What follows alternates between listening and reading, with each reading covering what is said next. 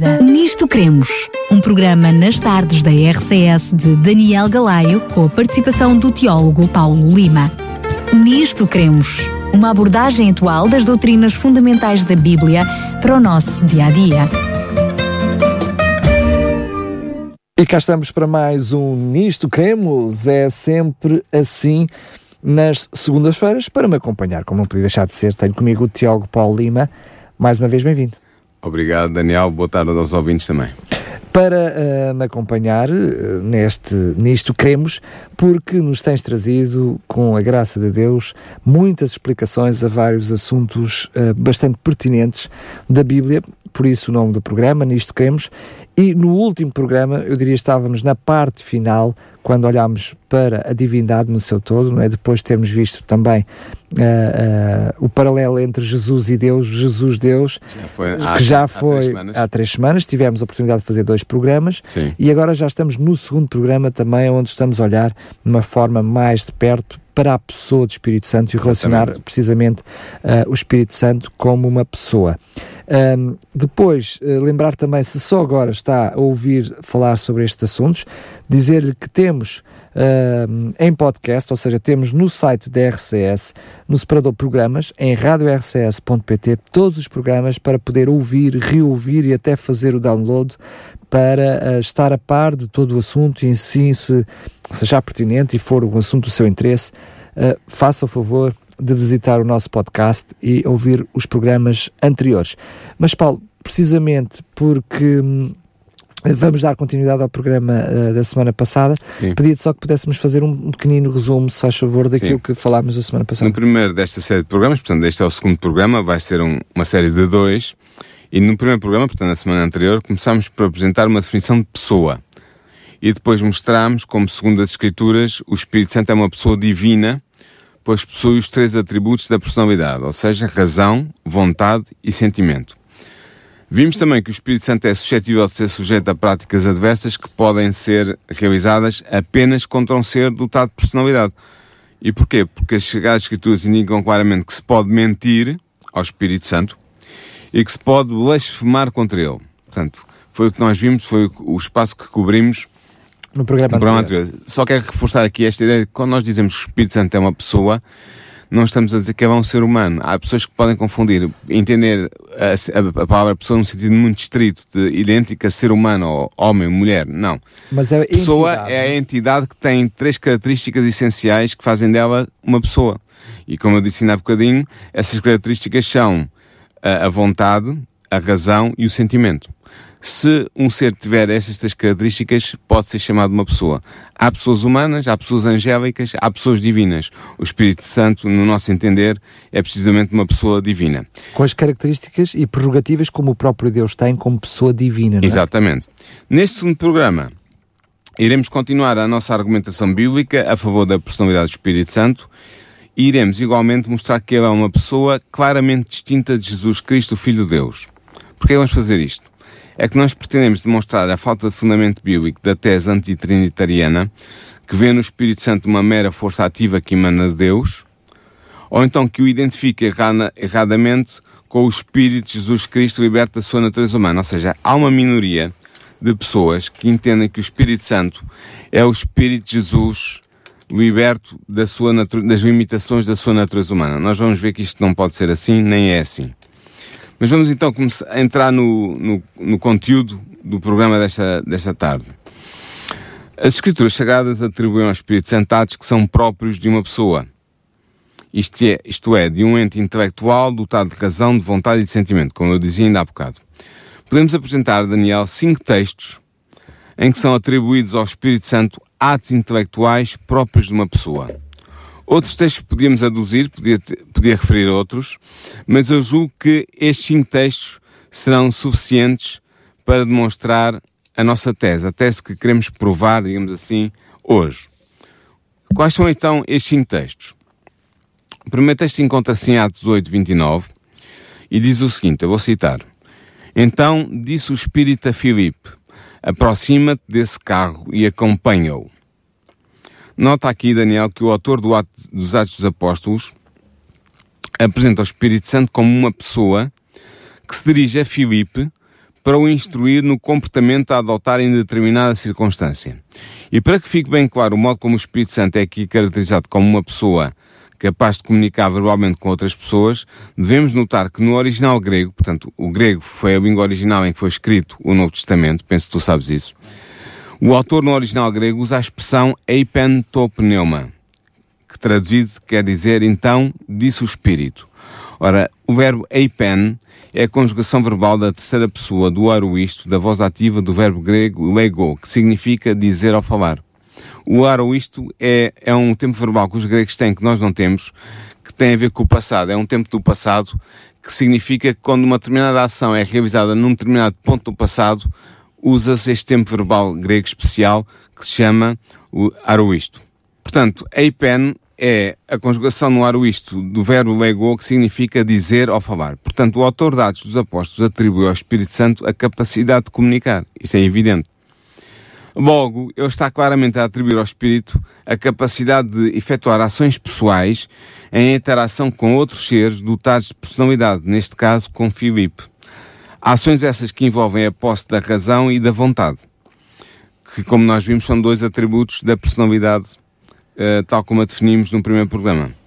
Poderíamos juntar este texto de Atos 8, 29 outros textos, como por exemplo Atos dos Apóstolos 10, 19, em que o Espírito Santo fala também com Pedro, ou Apocalipse 22, 17, em que o Espírito Santo convida o leitor do Apocalipse a vir tomar posse da salvação. O que é verdade, Daniel, é que em todos estes casos, o Espírito Santo é caracterizado como uma pessoa.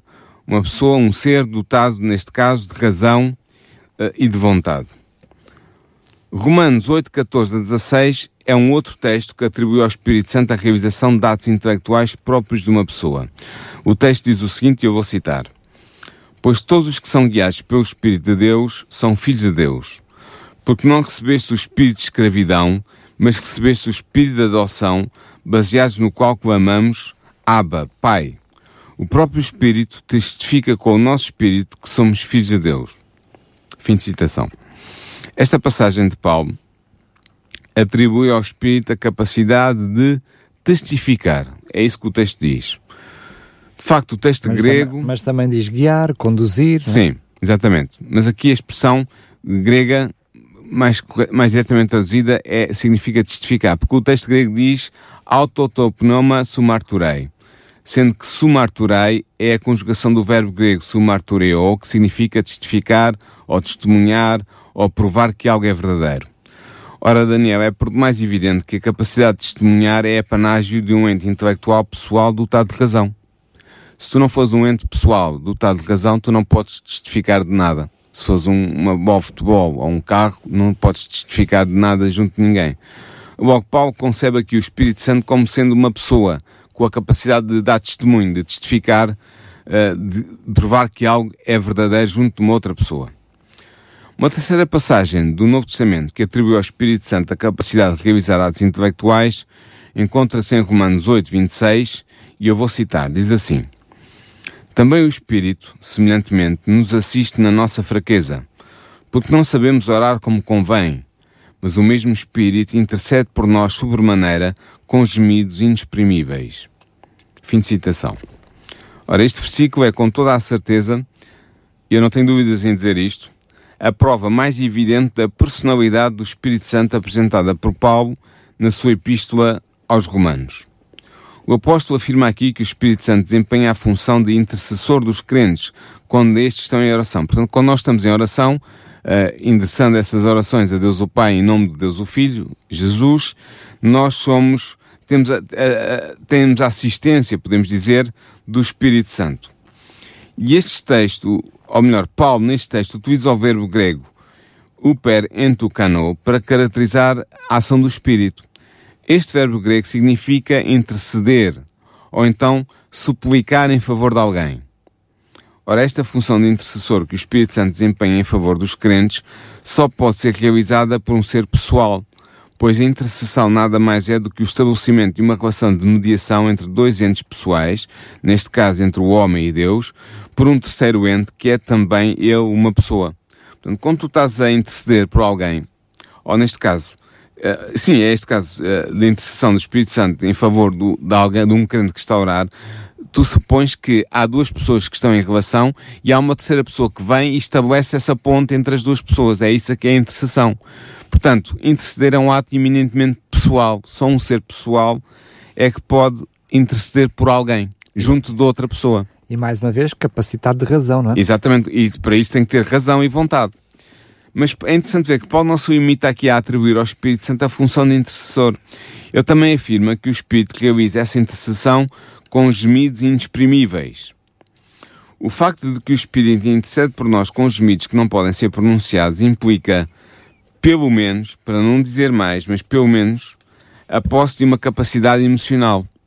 Ora, a posse de emoções ou de sentimentos é uma das características próprias de uma pessoa. E assim devemos concluir que em Romanos 8, 26, Paulo caracteriza o Espírito Santo como sendo uma pessoa.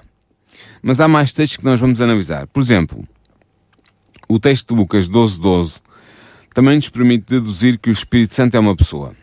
E esta passagem diz o seguinte: Porque o Espírito Santo vos ensinará naquela mesma hora as coisas que deveis dizer. O que é que Jesus está aqui a dizer-nos? Está a dizer-nos que os crentes serão ensinados pelo Espírito Santo quando tiverem de comparecer perante as autoridades para darem as razões da sua fé em Cristo.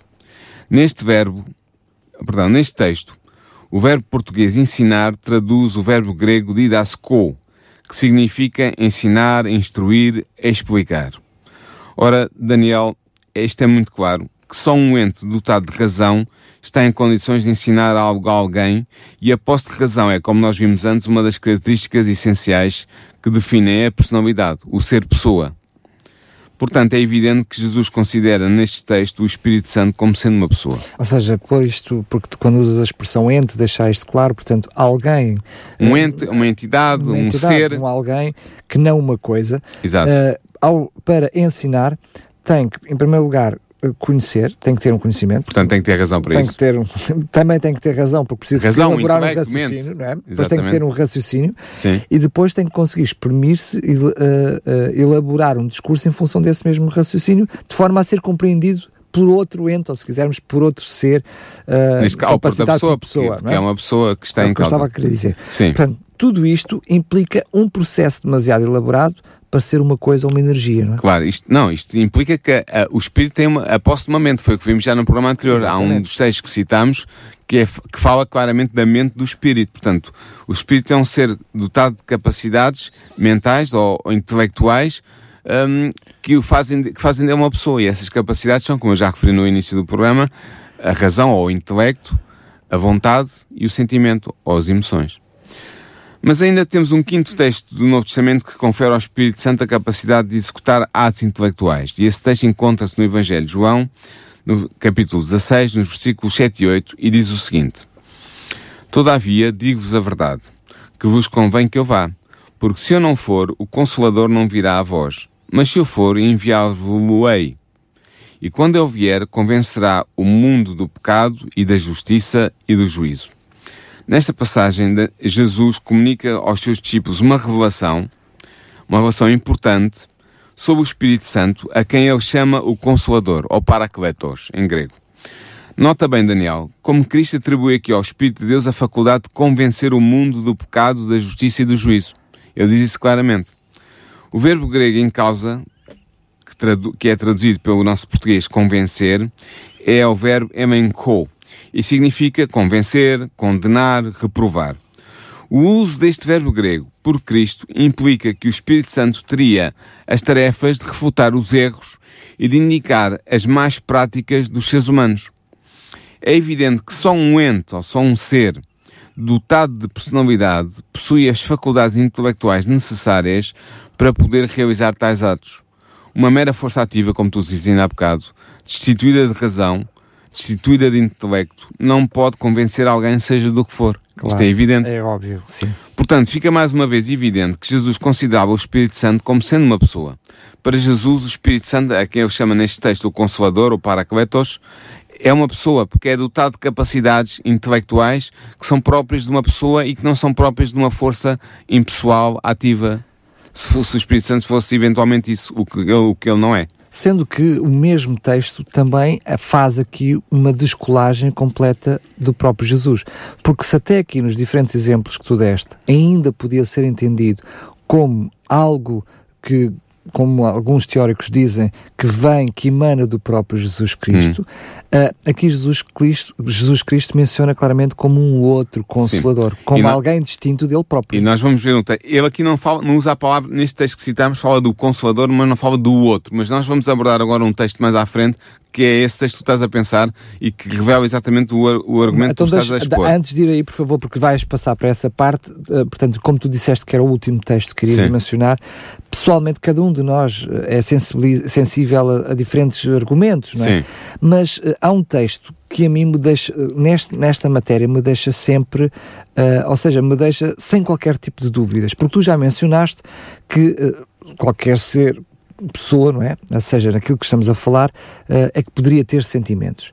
Mas, quando nós temos texto, um texto como uh, o texto de Efésios 4.30, que fala... Já falámos a semana passada, não te lembras? Lembro, lembro, mas Sim. queria reforçar aqui dentro, na questão do sentimento, porque Sim. não mencionaste. Quando falamos que uh, é possível causar tristeza ao Espírito, ao Espírito Santo, Santo, claro. eu não imagino ninguém, mesmo que tenha mais dificuldades de entender aquilo que nós estamos aqui a falar, mas quando nós falamos em amor, assim, Deus, o próprio Deus é amor, Sim. Deus é algo é muito subjetivo, mas todos nós conhecemos bem, infelizmente, uh, o sentimento de tristeza. Hum. Uma força não se entristece, claro, um ser não se entristece. Não é? estás, a pegar num, num, argumento que eu já apresentei e apresentámos sim, sim, os dois. Mas eu estou a, a salientar passada. aqui porque tu falaste na questão do, da, ou seja, do, do, do, sentimento sem particularizar, eu estou a sublinhar, Muito bem. porque quando nós uh, Uh, falamos uh, que só um, um ente com, com, caracterizado com, com razão, com vontade razão, e sentimentos. Vontade, sentimentos. A questão dos sentimentos pode deixar muito, muito lato, mas este caso concreto. Que tu citaste, uh, do entristecer o Espírito Santo, é claríssimo. É, é claríssimo. Claro que sim. Mas nós temos mais a aprender sobre o Espírito Santo nas formas trinitárias.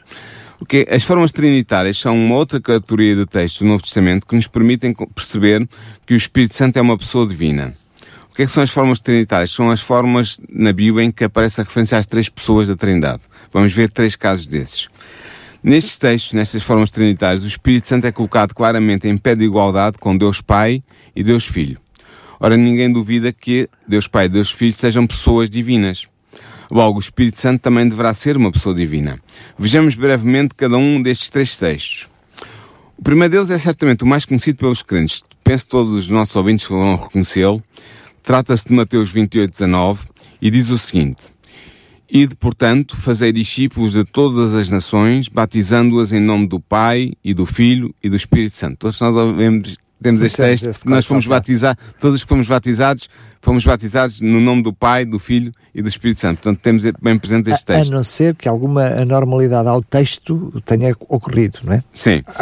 em primeiro lugar. Pode, pode acontecer. Mas em primeiro lugar, eh, pensando neste texto, convém deixar bem claro que ao contrário do que dizem certos anti-trinitarianos, ou seja, pessoas contra a doutrina da Trindade, não há qualquer problema textual no que toca a esta passagem do Evangelho de Mateus.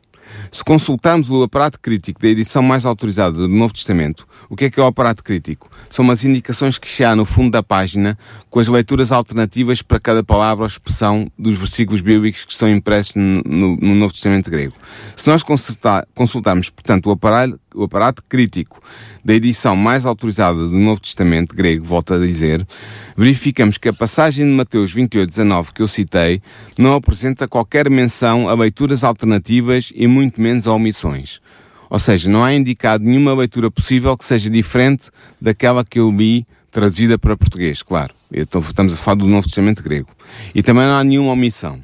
Aliás, Bruce Metzger, que é um, um, grande especialista do texto grego do Novo Testamento, que está vivo ainda, no seu comentário textual ao Novo Testamento grego, também não indica qualquer variante ou omissão no que toca ao texto de Mateus 28, 19.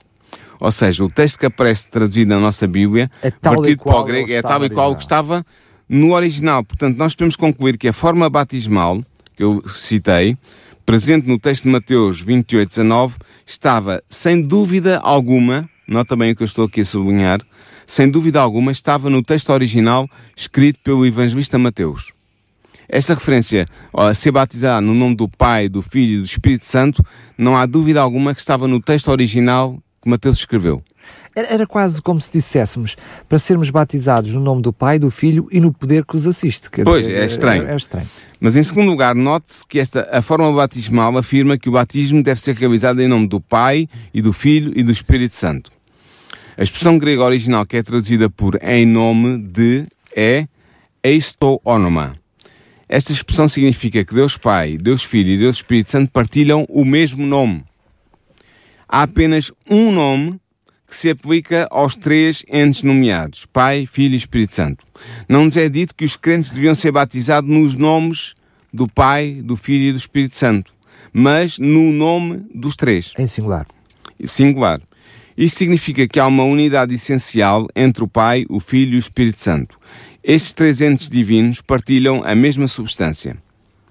Portanto, temos aqui uma clara referência ao facto de que Deus é uma unidade de três pessoas divinas. De facto, é importante lembrar que para a mentalidade judaica, e não te esqueças, Daniel, que Jesus era judeu, o nome conota o modo de ser, os atributos essenciais do ente que é nomeado por esse nome. Portanto, se Pai, Filho e Espírito Santo partilham o mesmo nome, é porque eles partilham também a mesma essência ou a mesma substância.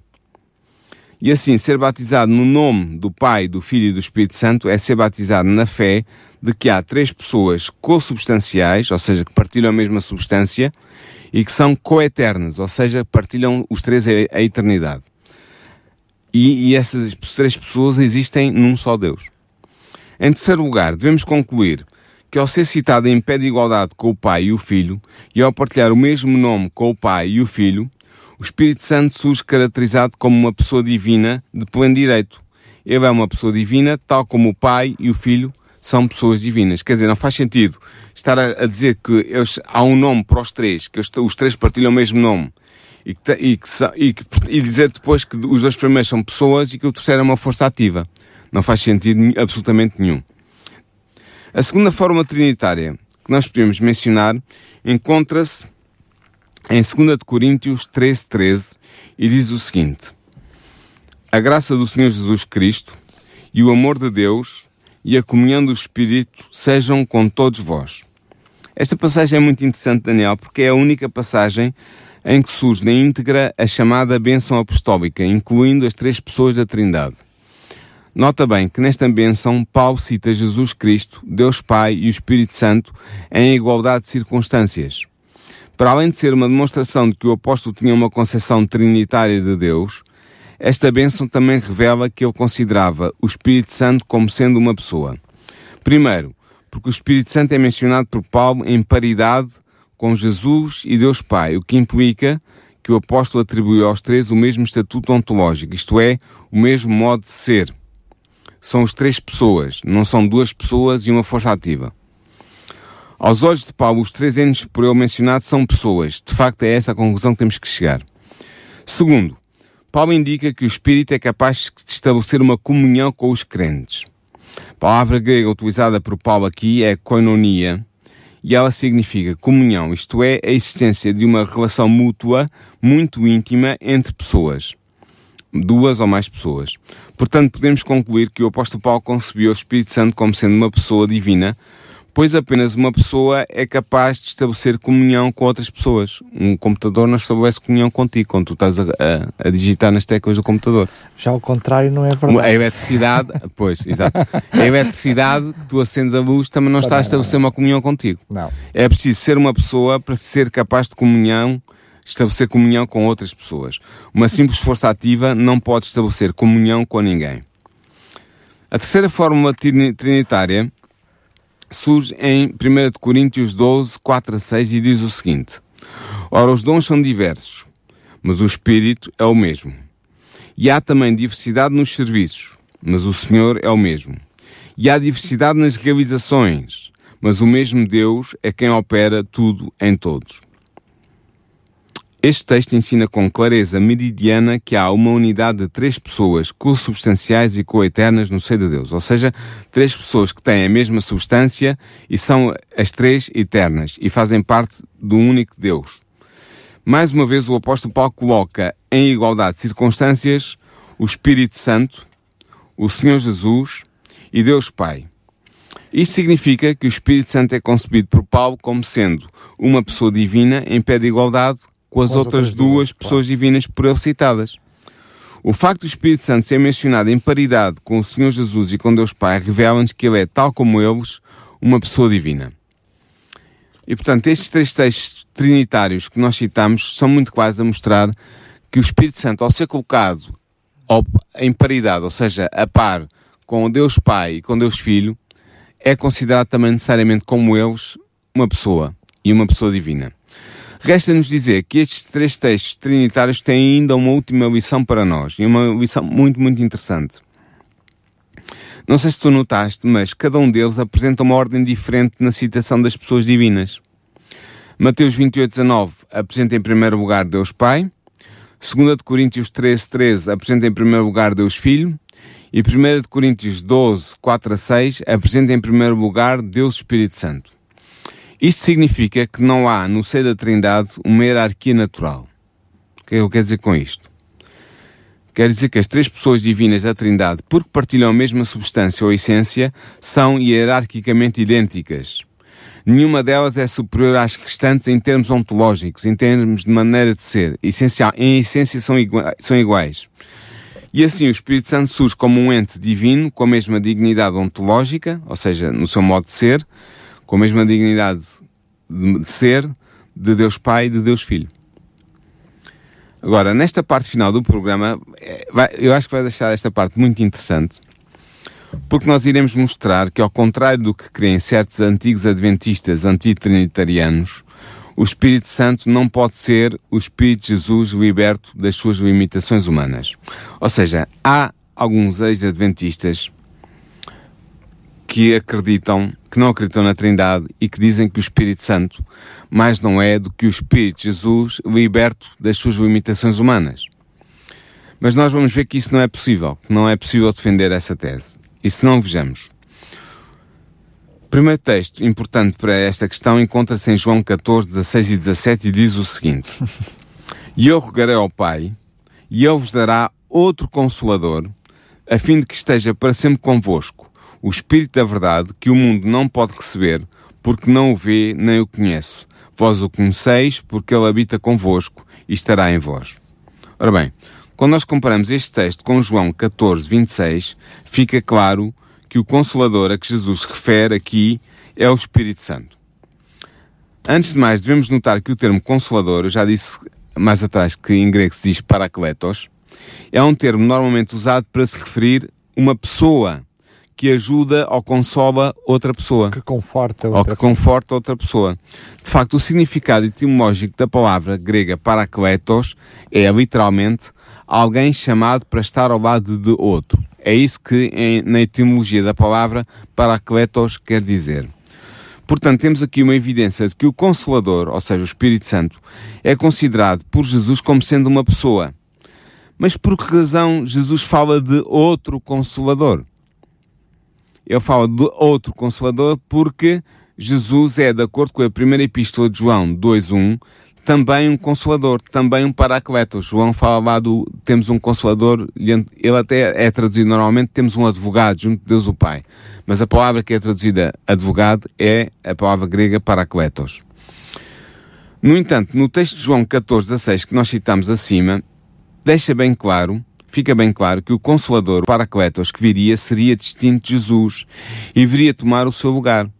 Isto fica claro na medida em que Jesus se refere ao Consolador vindouro como sendo um outro Consolador. A palavra grega traduzida pelo termo português outro é alos, que significa outro do mesmo género. Diferente de heteros, que significa outro de um género diferente. Portanto, o Espírito Santo é um outro confortador ou um outro consolador que é semelhante a Jesus, mas que é também distinto dele ele é semelhante a Jesus porque ele é uma pessoa divina como de Jesus. E é distinto de Jesus porque é uma pessoa diferente de Jesus. Compreendeste isto? Claro. Portanto, os ex-adventistas antitrinitarianos sustentam neste texto que Jesus está a referir a si próprio como se fosse uma outra pessoa. No entanto, este argumento só teria força se Jesus tivesse simplesmente referido um consolador, mas ele usa a palavra alos, que significa outro, para se referir ao consolador que virá e usa esta palavra faz toda a diferença. Porquê? Porque é evidente que o uso da palavra outro retira a possibilidade de se afirmar que Jesus estava a referir a si mesmo. Se ele estivesse a referir a si mesmo, eu não diria um outro consolador. Mas ele Quanto muito eu poderia um... dizer um consolador. Poderia dizer, virá um consolador. Até aí Ficava podíamos indefinido, aceitar, ficava, ficava indefinido. indefinido, claro. Mas ele disse, virá um outro consolador. Portanto, na verdade, Cristo estava-se a referir a outro ente divino que viria auxiliar os discípulos. Logo, o outro consolador referido em João 14, 16 e 17 não pode ser Jesus. O segundo texto que devemos ter em consideração encontra-se em Mateus 12, 31 e 32. E diz o seguinte: Por isto vos declaro: todo o pecado e blasfémia serão perdoados aos homens, mas a blasfémia contra o Espírito Santo não será perdoada. Se alguém preferir alguma palavra contra o Filho do Homem, ser-lhe-á isso perdoado. Mas se alguém falar contra o Espírito Santo, não lhe será isso perdoado, nem neste mundo, nem no porvir. Ora bem, Daniel, é manifesto neste texto que Jesus, que aparece aqui designado como o Filho do Homem, e o Espírito Santo são duas entidades distintas. Ou então seria uma gigante contradição. Pois, se o Espírito Santo realmente mais não fosse do que o Espírito de Jesus desligado da sua natureza humana, não faria qualquer sentido dizer que a blasfémia contra o Filho do Homem é perdoável, mas que a blasfémia contra o Espírito Santo não é perdoável. Porque estaria a dizer que a blasfema contra a mesma identidade Era, perdoável e não, era. Exatamente. Na verdade, se Jesus e o Espírito Santo fossem a mesma pessoa, como estávamos a dizer agora, então a blasfémia contra um seria tão imperdoável como a blasfémia contra o outro. Mas não é esse o caso aqui apresentado por Jesus. Portanto, devemos concluir que Jesus e o Espírito Santo são duas pessoas distintas. Logo, o Espírito Santo não pode ser o Espírito de Jesus, liberto das suas limitações humanas, como afirmam, infelizmente, alguns ex-adventistas anti-trinitarianos. Até porque seria afirmar que se nós uh, pecássemos, se quisermos assim, ou praguejássemos contra a força, Blasfemássemos. contra a força de Jesus, era bem mais grave do Contra- que se blasfemássemos contra o próprio Jesus. Sim, contra o Espírito. Não, é dizer, era dizer que os dois se podiam identificar e eles não se podem identificar. O terceiro texto que queremos trazer à sua atenção, caro, caro ouvinte, e a ti também, Daniel, apresenta-se em Lucas 3, 21 e 22 e diz o seguinte: E aconteceu que, ao ser todo o povo batizado, também Jesus o foi. E estando ele a orar, o céu se abriu e o Espírito Santo desceu sobre ele em forma corpórea como pomba. E ouviu-se uma voz do céu: Tu és o meu filho bem amado, em ti me comprazo. Neste texto é descrito uma visão celestial observada por Jesus em que o Espírito Santo desce do céu sobre ele em forma corpórea como pomba. Não há dúvida que se tratou de uma visão. E porquê é que nós sabemos isso? Porque, à exceção de João Batista, como nos diz João, o primeiro capítulo de João, versículos 32 a 34, apenas Jesus viu a manifestação do Espírito de Deus. Como isso fica, isso fica claro em Ma- Marcos 1, 10 e em Mateus 3, 16. Portanto, foi uma visão que Jesus teve. E o Espírito Santo assumiu na visão dada a Jesus a forma corpórea simbólica de uma pomba de luz, porque a pomba representa nas Sagradas Escrituras a pureza e a mansidão. Basta vermos Cântico dos Cânticos 6.9 e Mateus 10.16. Mas o que nos interessa neste texto, Daniel, não é a forma simbólica assumida pelo Espírito Santo na visão que Jesus- teve. O que nos interessa é o facto de tal texto mostrar de modo evidente que o Espírito Santo não pode ser o Espírito de Jesus livre das suas limitações humanas. Porquê? Porque Jesus é apresentado como uma entidade que tem uma existência distinta do Espírito Santo neste texto. Este, o Espírito Santo revela-se em visão a Jesus como uma entidade também distinta. Logo, os textos que relatam o batismo de Jesus mostram claramente que é impossível identificar o Espírito Santo com o Espírito de Jesus. Percebeste? Claro. são pessoas, são entidades que aparecem simultaneamente no mesmo espaço e no mesmo tempo de maneiras distintas. Jesus estava a sair das águas depois de ser batizado e o Espírito Santo desce simbolicamente sob a forma simbólica de uma pomba de fogo sobre ele e é a visão que ele tem. Portanto, se estão ali duas entidades presentes no mesmo espaço e no mesmo tempo, duas entidades distintas não podem ser a mesma entidade. Eu só te pedia, por favor, nós ainda temos eh, algum tempo, eh, que tu pudesses partilhar connosco precisamente os textos que mencionaste, que apenas mencionaste o texto, mas tens eh, a Bíblia aí contigo, por Sim. favor, Uh, porque quando tu mencionas que um, apresentas dois textos que, como comprovativo de que era apenas uma visão de Jesus, ou seja, que, que, tu pudesses partilhar connosco. Portanto, nós sabemos que se tratou de uma visão, porque só João Batista, além de Jesus, só João Batista viu o Espírito Santo descer sobre Jesus. Nós sabemos que João Batista viu, porque está indicado em João 1, uh, portanto, Evangelho de João, capítulo 1, versículo 32 a 34. E sabemos que foi uma visão porque é dito claramente que Jesus viu, portanto, teve uma visão do Espírito e é-nos dito isso em Marcos 1.10 e em Mateus 3.16. Muito bem. Portanto, e mais ninguém viu. Portanto, lembra-te que Jesus estava no meio de uma estava rodeado de uma multidão de pessoas que tinham sido batizadas também por João e mais ninguém viu, só, só João é que viu e Jesus é que viu. Portanto, foi uma visão, não foi uma coisa. Como é que, foi real, Porque, mas não foi. Como mas é que eu explicar entender isto? O pensamento comum é que toda a gente assistiu, porque houve uma pois, voz de Deus. Houve a voz, pois, mas, ninguém, mas não, não, não foi toda a gente que viu, não. Muito Só bem. João Batista é que viu e Jesus é que viu. Muito bem. Ora bem, neste programa nós concluímos a nossa argumentação, a argumentação bíblica a favor da personalidade do Espírito Santo, que tínhamos começado no programa anterior. Procuramos também mostrar que ele é uma pessoa claramente distinta de Jesus, o Filho de Deus, e assim julgamos ter demonstrado de modo cabal a falta de fundamento bíblico da tese antitrinitariana que vê no Espírito Santo uma mera força ativa que emana de Deus ou que o identifica erroneamente com o Espírito Jesus Cristo liberto da sua natureza humana. É certo, Daniel, e temos que concordar, que há aspectos da natureza do Espírito Santo que são de difícil compreensão para nós, seres humanos finitos e pecadores. E há uma escritora conhecida, talvez os nossos ouvintes já tenham ouvido falar nela, Ellen White, que declarou numa das suas obras explicitamente o seguinte: A natureza do Espírito Santo é um mistério. Os homens não a podem explicar porque o Senhor não o revelou. No entanto, o estudo diligente daquilo que nos foi revelado, daquela porção de revelação que tivemos nas Escrituras sobre o Espírito Santo, permite-nos concluir que ele é uma pessoa que juntamente com o Pai e o Filho constitui a Divina Trindade. E aqui terminamos estes dois programas sobre a personalidade do Espírito Santo. Muito bem, são, é verdade, temos que assumir que são muitas informações, não é? Muita, uh, muita informação dada em tão pouco espaço de tempo. Mas ficou gravada, portanto os nossos é ouvintes podem ouvir.